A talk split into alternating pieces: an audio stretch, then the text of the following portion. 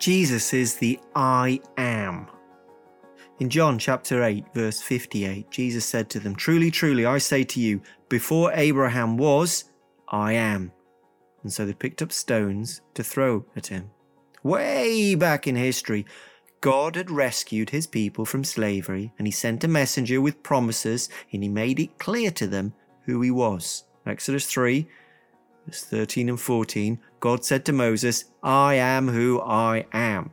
And he said, Say to the people of Israel, I am has sent me to you. And they took it to heart. The people of God took it to heart. It was a special name, I am. And it speaks how God is eternal, He always is. There was never a time when He wasn't. It speaks of how He doesn't depend on anyone.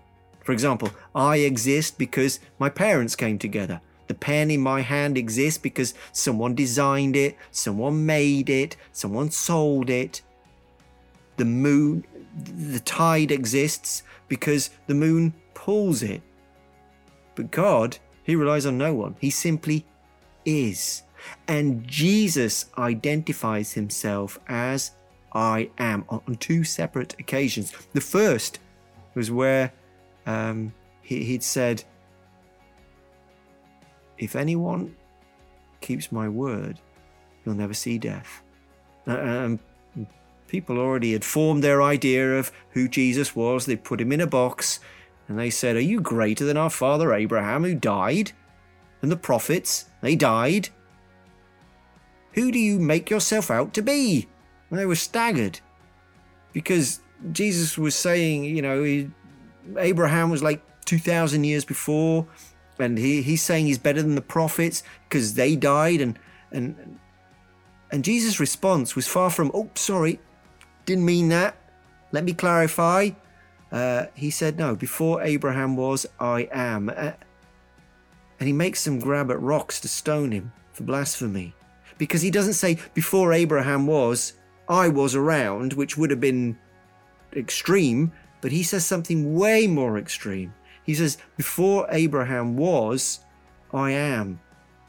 Jesus says that he's the I am. And that's how the, the people who heard him, they understood it. They understood that Jesus was saying that he was mighty, he was eternal. Jesus Christ is big and eternal. That's what it means to be the I am. And the second time that Jesus says, I am like this, reveals his heart to sacrificially protect, to keep each and every one of his own. It was the night that he was being betrayed, and Judas brought the armed mob, and Jesus blindsides them. You can find it in John chapter 18, verse 4. And he asks the mob, Who do you seek? And they answered him, Jesus of Nazareth. Jesus said to them, I am. Well, we've got it in our translations, I am he, but it really is just I am. And when Jesus said, I am, they drew back and fell to the ground. You've got to think electromagnetic pulse kind of thing. Boom! And they all fall over like flipped beetles, kicking their legs in the air. And okay, so he's powerful. You're going to watch what happens next. Because what was the point of that? What was the point of that? So he asked them again, Who do you seek? And they answered him, Jesus of Nazareth. Jesus answered, I told you that I am he. So if you seek me, let these men go. And this was to fulfill the word that he had spoken Of those that you gave me, I have not lost one. What's he doing? He's protecting his own. On the night he was betrayed, Jesus sacrificially said, You let them go. Take me, you let them go.